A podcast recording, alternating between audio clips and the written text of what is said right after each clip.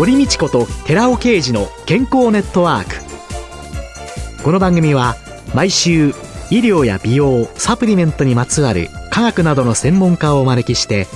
私たちの健康のために役に立つお話を伺う健康生活応援番組です。包摂体サプリメントと MGO マヌカハニーで健康な毎日をお届けするコサナの提供でお送りします。ここでコサナから番組パーソナリティで神戸大学医学部客員教授寺尾啓二社長の新刊日本人の体質に合った本当に老けない食事術発売のお知らせです。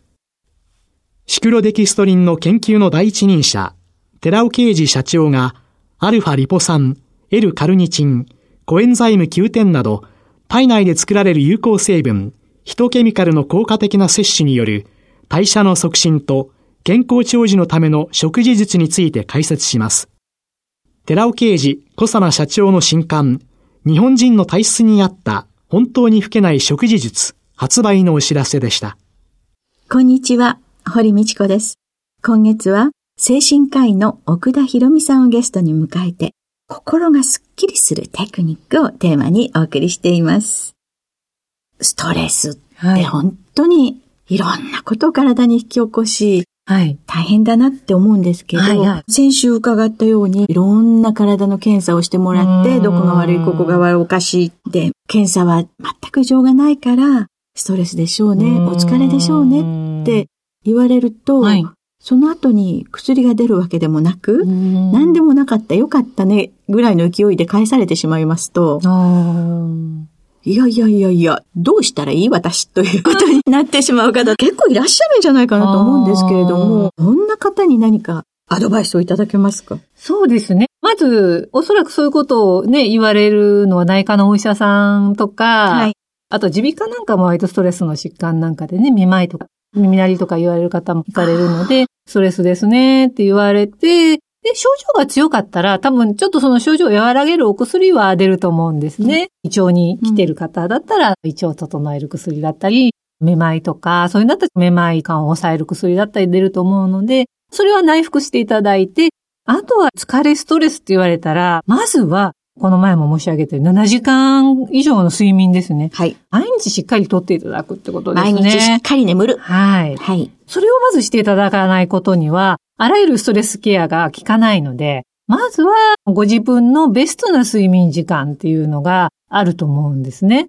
7時間寝たらシャキッとする。もしくは8時間寝ないとダメっていう方もいらっしゃいますが、大体おおむね今健康睡眠時間って7時間って言われているので、ほとんどの人が7時間ぐらいの睡眠をとると、基本的には体が元気に、疲労が癒されるシステムになってると思うんですね。はい、ですので自分のベスト睡眠時間をしっかりとっていただくっていうのと、あとはもう一つ基本になることが、お食事なんですよね。はい。体の疲れを皆さん癒す時って、まずしっかり寝て、栄養のあるものを食べるって思いますよね。はい。これは心も一緒で、まず睡眠とちゃんとした栄養を体に入れてあげないと、心の疲れも取れないんですね。心っていうのは大体どういう仕組みでできるかっていうと、はい、体の外からの刺激を味覚とか聴覚とか触覚とか嗅覚とか五感って言われてるね、もので、キャッチして、その刺激が末梢神経から脊髄を伝って脳に行って、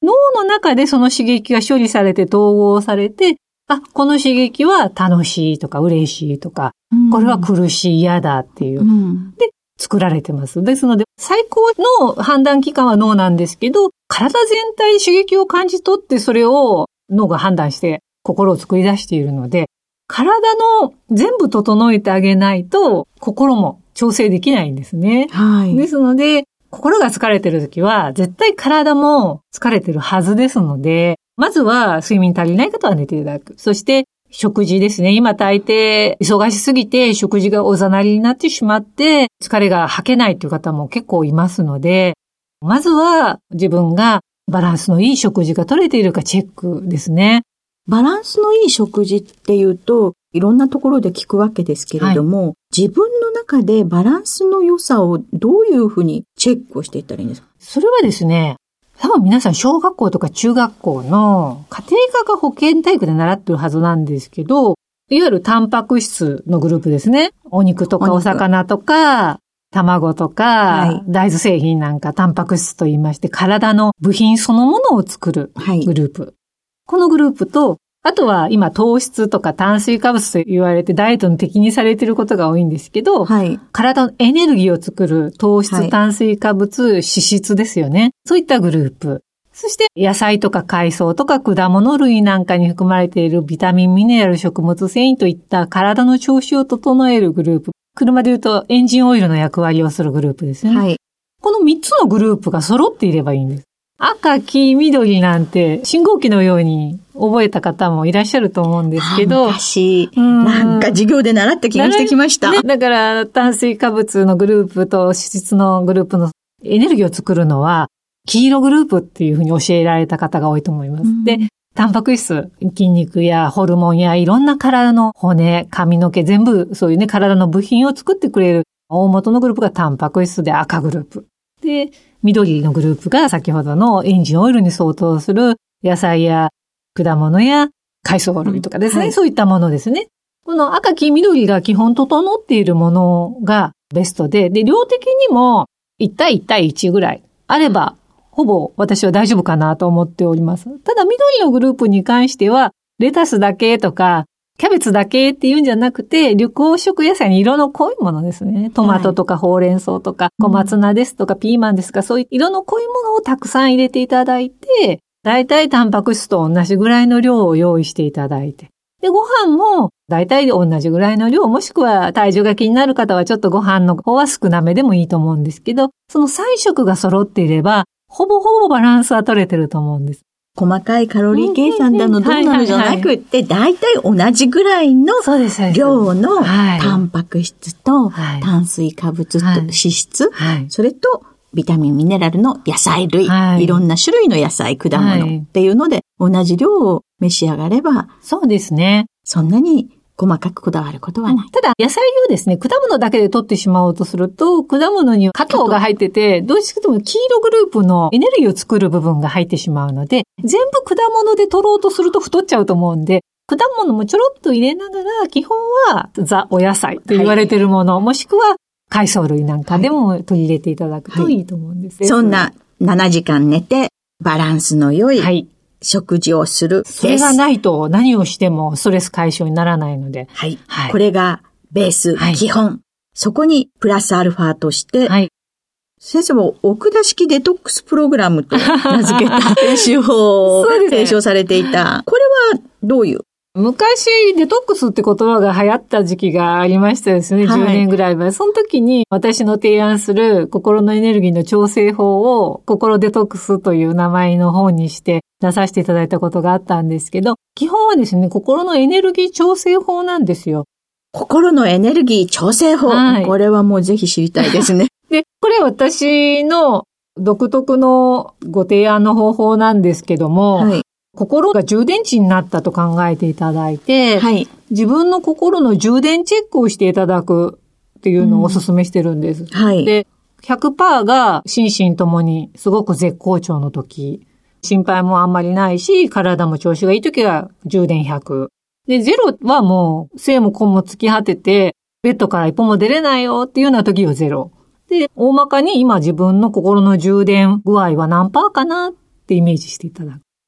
今ですね、いろいろあって疲れ果てておりましてですね、はい、半分ぐらいかなっていう感覚になってるんですけど、そうそう、大体ね、現代人の方、私、講演とかセミナーで手を挙げていただくと、はい、50、60、70ぐらいの方多いです。うん、皆さんちょっとお仕事忙しすぎたり、抱えるものが多すぎたり、まあ、とにかく現代人は時間に追われ、人間関係に翻弄されて生きてますので、うん、どっかでエネルギーも起こっていることが多いんですね。はい、で、だいたい50、60、70ぐらいついた方は中等度お疲れかなとまず自分で思っていただいて、うんはい、それ以上エネルギーを取っていくことはまず控えていただくって感じです。消耗していくことがないように。はい。はい、エネルギーから出ていく分を減らすってイメージで。漏れを減らす。そうです、そうです。はい。それが分かりにくいときは、例えば自分の充電池に今エネルギーをくれることって何かな自分の充電池に今エネルギーが入ってくることって何だろうってちょっと想像していただいて、そしたら、寝るっていうこととか、美味しいもの食べるとかいうのは大抵の方上がると思うんですけど、あとは人によっていろいろだと思うんですね。家でゆっくりしたいっていう方もいれば、家族と団らんしたいとか、あとは自分の好きな音楽をゆっくり聴きたいとか、そういうエネルギーが確実に入るなって思うことが浮かんだら、それもなさっていいと思うんですね。で、逆にエネルギーが出ていくことなんだろうと思っていただくと、例えば、お仕事のこの分野のことはすごくエネルギー取られるなとか、人間関係だと誰々さんに会うとか、誰々さんのグループ、なんかのグループに行くと、まあ、ちょっとは楽しいんだけど、やっぱり気疲れする部分があるなとか、緊張するな、はい、エネルギー取られるなとか、お習い事なんかも、元気な時は、すごく楽しいんだけども、それちょっと心が弱ってる時に心に正直になると、あ、なんかちょっとエネルギー取られるなって感じることもあるかと思うんです。そういうエネルギーが出ていくなって思うことは可能な範囲でやめていただくか延期していただくか、もしくは自分一人でせずに誰かにヘルプをお願いするっていうことも重要かなと思うんですね。うん例えば主婦の方ですと、家事っていうのが元気な時だったら半分無意識的にやっちゃうと思うんですけど、心のエネルギーチェックされて50とかぐらいになってくると、苦手な家事は苦痛になってくるんですね。私の性格は、掃除嫌いの綺麗好きっていう。私もそうです。もう本当にイライラして、はい、で、嫌いでうまくできないから、ものすごい時間かけて掃除はしてるのに綺麗にならない、はい、そのイラつきで、お掃除を外の方にお願いするようにしたら、それは本当に来ていただいた後、心が安らだからそういうのもどんどんね、お使いになってですね、えー、今結構アウトソーシング何でもできますよね。えー、だから私なんか料理は好きでも嫌いでもない方なんですけど、うん、やっぱり大好きではないので疲れてくると、やっぱりエネルギー漏れに入るんですよ。そしたらもう思い切って外食に行くとか買ってくるとか、うん、栄養のバランスさえある程度整ってたらいいやと思って、ちょっとぐらいお金が高くその時はついてもですね、アウトソーシングしちゃいます。これが漏れを防ぐ？そうです。出ていってると思うものの、できるだけ自分のコントロールできる範囲で減らしていただくとか、うん、あと、まあ、もし何か締め切りを抱えていらっしゃって、それがすごく辛いエネルギー漏れになってるんだったら、少し伸ばしていただくように交渉するとか、うん、そういうのでもいいと思うんですね。もちろんお仕事の中では、これはどうしても自分がやらなきゃいけないっていうものもあると思うんですけど、はい、プライベートのことは自分でコントロールしやすいと思うんですよね。習い事でも、普段はすごく向上心が高い方で、英会話とか、なんかいろんな自分のお勉強なんか行ってらっしゃったり、ジムに行ってらっしゃったりとかしてる方でも、そういう心身が疲れてくると、それがエネルギー漏れに感じてしまったら、ちょっとお休みにいただくとか、そんな調整をなさるようにすると、エネルギーが上がりやすくなると思うんです。で、仕事の中で、はい、もうどうしても嫌で嫌で嫌で仕方がないんだけれども、これは下げて通れない。もうエネルギーはどんどん絶対に出てくよねって思うところに遭遇、それを避けられない時っていうのは、そしたらですね、その前後でできるだけエネルギー補給できる時間を作っといていただく。その前後で。はい。今日はとっても嫌な会議があるってなった時に、そしたらもうその会議の前にはあんまり詰め詰めに用事を入れないで、ちょっとゆったりできる、気軽にできるルーチンワークといいますか。そういったものとか、もしくは休憩時間取れるんだったらもう取っていただいて、あらかじめリラックスしてエネルギー補給しておいていただくとか。終わった後、自分が好きなことをこんなに頑張ったんだから自分にご褒美をそうです、そうです。というようなそんなこともいいんですかね？もちろんです。もうエネルギーをくれることで、サンドイッチしてあげるといいと思います。嫌なことの、はい。前と後とに、良いこと、エネルギーが充電できるもので、はい。サンドイッチして。それと出ていった分、ちょっと入りますので、よろしいかなと思うで。できるだけエモ量を少なくして、はい、補充を充電できるようにしていく、ということなんですね。はい。ありがとうございました。今週のゲストは、精神科医の奥田博美さんでした。来週もよろしくお願いします。よろしくお願いいたします。続いて、寺尾刑事の研究者コラムのコーナーです。お話は、小佐奈社長で神戸大学医学部客員教授の寺尾啓二さんです。こんにちは、寺尾啓二です。今週は、笑いと怒りと病気の関係というタイトルでお話しさせていただきます。この研究者コラムでは、笑いが免疫細胞である NK 細胞を活性化して、NK 細胞が癌細胞を攻撃し、癌を予防できることを紹介しました。それでは、笑いの反対の感情である怒りは NK 細胞にどのような影響をするのでしょうかその前に NK 細胞について少し復習です。NK 細胞は血液中の免疫細胞である白血球の15%から20%を占めていて、体内の癌細胞を攻撃する役目を担っています。年齢とともに NK 細胞の活性が減少して癌の発生率が高まることが分かっています。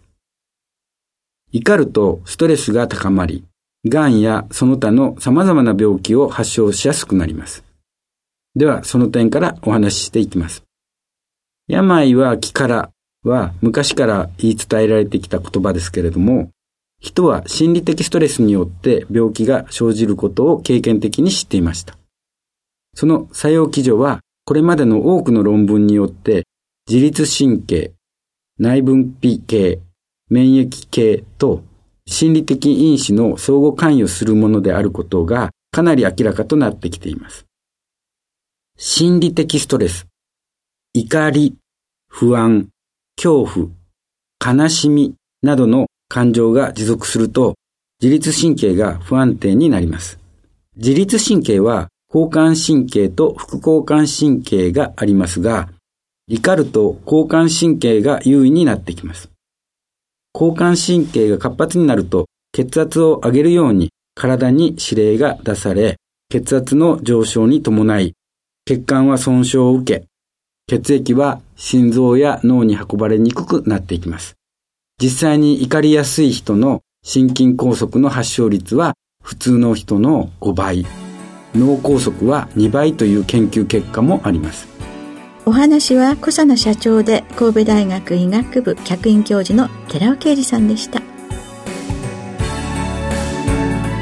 ここで小佐奈から番組お聞きの皆様へプレゼントのお知らせです。グルコサミンフィッシュコラーゲンペプチドといった軟骨成分に摂取した軟骨成分の組み立てをサポートする高級店などを配合したナノサポートシクロカプセル化スムースアップ。これに軟骨成分の構築を促進する成分として大豆抽出成分ポリアミンを加えました。軟骨成分の構築力を高めたコサナのナノサポートシクロカプセル化スムースアップポリアミンプラスを番組お聞きの10名様にプレゼントします。プレゼントをご希望の方は番組サイトの応募フォームからお申し込みください。コサナのナノサポートシクロカプセル化スムースアップポリアミンプラスプレゼントのお知らせでした。